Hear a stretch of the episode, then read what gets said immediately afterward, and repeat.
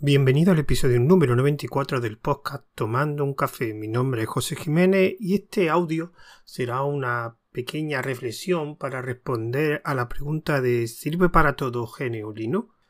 Pero antes de, empezar, digamos, a hacer esa pequeña reflexión, a responder la pregunta, que sea la temática principal de este audio, me gustaría agradecer a toda esa gente que no sé si escucha el podcast, pero sí me gustaría agradecer a esta gente que hace una semana se rompió el portátil y hice un listado de, enlaces referidos. Hacía tiempo que no ponía temas en, tanto en el canal de Telegram, sobre todo en el canal de Telegram. No sé si escuchan gente del canal de Telegram. Quería agradecer porque la verdad que han hecho bastantes compras con esos enlaces.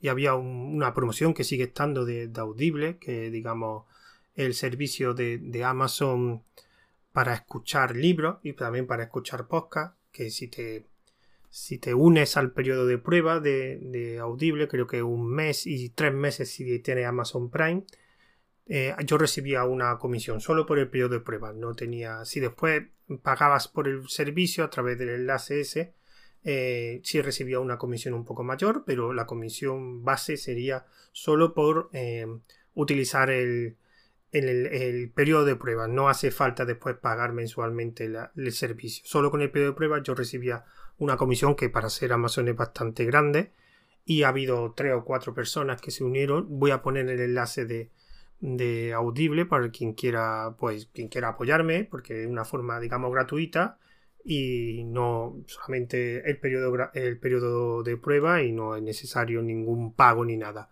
Y a mí me vendría bien, pues, para seguir ahorrando, para, para este portátil que ahora no me lo puedo permitir ahora, por circunstancias económicas tengo que esperar un poco pero cualquier ayuda, cualquier, cualquier gesto, eh, pues a través de ese enlace, pues me vendría muy bien. Solo quería agradecer a tanto a la gente que, que a través del enlace referido de Amazon, que han sido bastante más de los que habitualmente lo, lo suelen utilizar, como también una donación que he recibido a través de PayPal, así que muchas gracias y bueno, pues seguimos con la temática principal. Bueno, el motivo de, este audio, que es una reflexión, de hecho no tengo guion, solamente una idea en la cabeza, porque hace poco tuve un, pequeño debate con otra persona en relación con los nuevos portátiles que han anunciado Apple, que personalmente tienen un precio escandaloso para mí, de 2000, 2400 euros para, no sé si el modelo básico o un modelo, digamos, medio decente. Y tuve una discusión porque yo cada vez eh, encuentro menos justificación a la hora de, comprar portátiles de más de 2.000 euros. Con la evolución que se ha producido en el hardware y, el software en el sistema operativo, cada vez encuentro menos, menos digamos, razones para encontrar una justificación para comprar un portátil de más de 2.000 euros, sea de Apple o sea de otras marcas. Pasa que sí es verdad que en, en este rango de precios los que más vendido y hay gente que me decían que, que, que con esos productos no se podían hacer otras cosas en otro sistema. Y aquí va, digamos, el contexto de la pregunta de que creo que confundimos conceptos y la pregunta sería la que he dicho antes que sirve para todo geneulino. Vamos a definir. Creo que aquí muchas veces se confunde la necesidad con nuestra zona de confort. Me explico. GNU Linux, yo no sé si para todos, todos los ámbitos, no conozco todos los ámbitos disponibles. Es verdad que aquí, digamos, el, rey sería Windows, porque Windows hay herramientas para todo tipo de uso.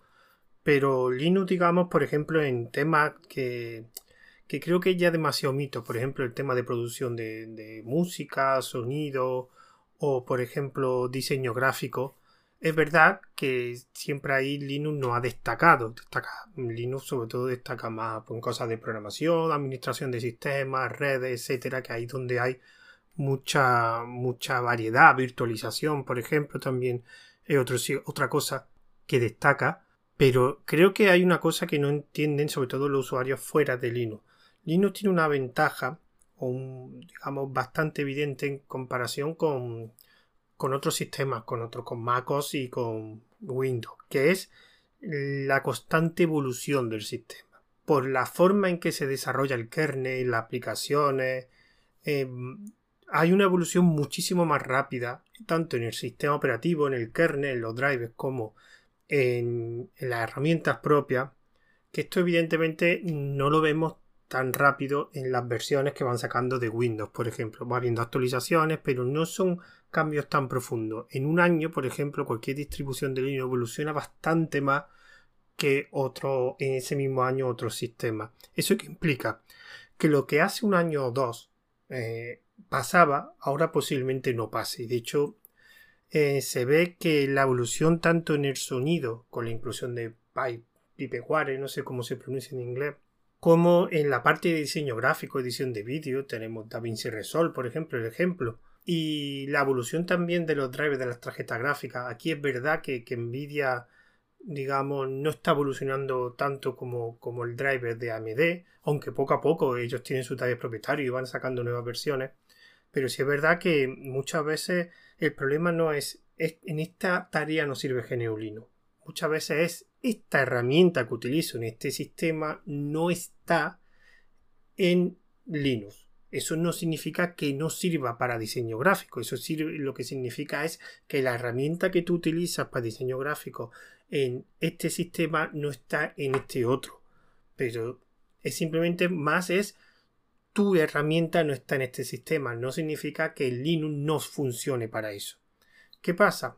Cuando nosotros estamos en un ámbito y llegamos a cierto, digamos, nivel de conocimiento, al final mm, generamos nuestra zona de confort, ya sea en programación, en edición de vídeo, en música, en sonido, etc.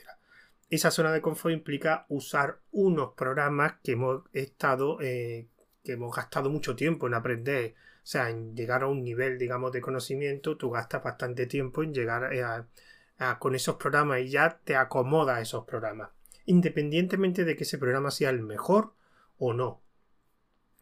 Porque es verdad que con ese periodo de adaptación, si tú te pasaras a otro programa, posiblemente hicieras todas las mismas o casi todas o todas las tareas que hacen ese programa de, Windows, por ejemplo. Por ejemplo, un, ejemplo que, pongo aquí. Eh, ¿Yo puedo jugar en videojuegos a Linux? Por supuesto. Y de hecho hay muchos, miles de videojuegos en Linux. O sea, que lo que es jugar a videojuegos y demás de todo tipo de estrategia, de acción, triple A, eh, indie, todo tipo de juegos está en el Linux. Lo que no puede decir es es que este juego que yo juego en Windows, mm, me lo voy a inventar, creo que Call of Duty, por ejemplo, es que Call of Duty no está en Linux, vale, pero está hablando de un juego, no es que no se pueda jugar a videojuegos. Tú puedes coger un sistema de GNU Linux, una distribución de GNU y jugar a muchísimos juegos. Otra cosa es que no puedas jugar a tu juego, ¿vale? Entonces tú puedes jugar a otros juegos. ¿Que no quieres? Pues entonces el problema no es que el sistema no esté preparado, es que tus juegos no están en ese sistema. Esa es la, la diferencia que quería poner. GNU Linux no es que esté. Eh, no se puede utilizar en todos los ámbitos. Es que la gente confunde en utilizar un sistema para un ámbito a que mi herramienta no está en este sistema. Por ejemplo, si yo utilizo como otro ejemplo, que además que esto lo he vivido mucho, yo utilizo Office, Word, Excel para, para mi trabajo. bueno, lo puedes, lo puedes emular en Win y todo eso, pero bueno, tienes LibreOffice en Linux. Es que hay cosas, bueno, vale, hay cosas que no son iguales, que se hacen de otra forma, y hay otras funcionalidades que no están en LibreOffice, cada vez menos. Y de hecho, salvo cosas muy avanzadas, dudo mucho que en LibreOffice haya cosas que no pueda, que no pueda hacer. Otra cosa es que se hagan diferentes, por ejemplo. Eh, y además, este es el ejemplo que pongo yo porque lo he vivido. O sea, cuando tú trabajas con encabezado en pie de página en Word, el LibreOffice se trabaja de una forma diferente, pero se puede trabajar. Otra cosa es que tú no quieras salir de tu zona de confort y no quieras aprender otras cosas, o porque no te interesa o porque no quieres, pero eso no significa que no esté disponible. Entonces, por ejemplo, lo que quería decir, por ejemplo, en temas de sonido eh, y en temas de, diseño gráfico edición de vídeo, Geneuli no está preparado. Tiene varias herramientas, tiene Inkscape, tiene Djinn, tiene DaVinci Resolve, tiene Natron y tiene otra herramienta. Es verdad que muchas de ellas no son conocidas y tendrías que experimentar y tendrías que ver cómo funciona. Incluso alguna de ellas, pues a lo mejor no tiene la documentación mejor, pero se puede trabajar. ¿Cuál es el problema? Que necesita un periodo de adaptación. Claro, no está Photoshop, no, está Adobe Premiere. Bueno, Photoshop creo que lo puede emular y, y más o menos funciona, pero Premiere no. Vale, pero puede utilizar otra herramienta. ¿Vale? Que no quiera hacerlo, perfecto, pero eso no significa que Linux no esté preparado para, para esas ciertas tareas. Ojo, hay una diferencia en que tú no quieras utilizarlo y diferente a que no esté preparado. Este es el caso ejemplar que siempre vemos en diseño gráfico y Mac. Es que los diseñadores gráficos utilizan más. Vale, perfecto, lo utilizan. Perfecto, pero pueden utilizar otro sistema. Yo de hecho conozco gente que utiliza el diseño gráfico en Windows, conozco gente que utiliza la edición de vídeo en Windows y le funciona perfectamente. O sea, no pongamos eh, nuestra zona de confort por lo harto de que se pueda hacer con un sistema u otro. Y esa es, digamos, mi pequeñísima reflexión. Este va a ser un audio muy corto sobre si GNU Linux puede, sirve para todo. Y la respuesta es sí. Algunas veces con unas herramientas que están en otro sistema y otras veces con sus herramientas propias. Posible que haya herramientas en Windows más potentes que en Linux, pero eso no significa que las de Linux no sean de calidad y no pueda hacer muchísimas cosas.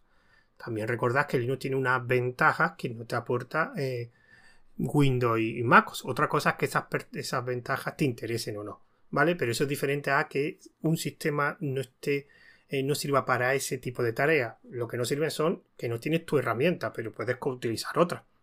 Bueno, y con esta pequeña reflexión que he hecho, tampoco iba a ser lo más largo, voy a finalizar. Y bueno, y si quieres opinar, ¿qué opinas sobre si sirve para todo GNU Pues los comentarios, em, tanto el audio se subirá en MP3, no, no que tanto al canal de Telegram tomando un café, ahí también tenéis la opción de los comentarios.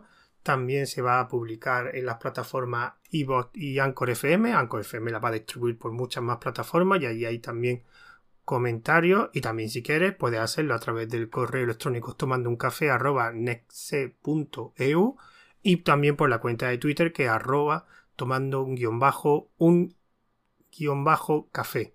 ¿Vale? Es tomando un café pero entre las palabras un guion bajo. Así que me despido de vosotros de este pequeño audio. Hasta el siguiente audio. Adiós.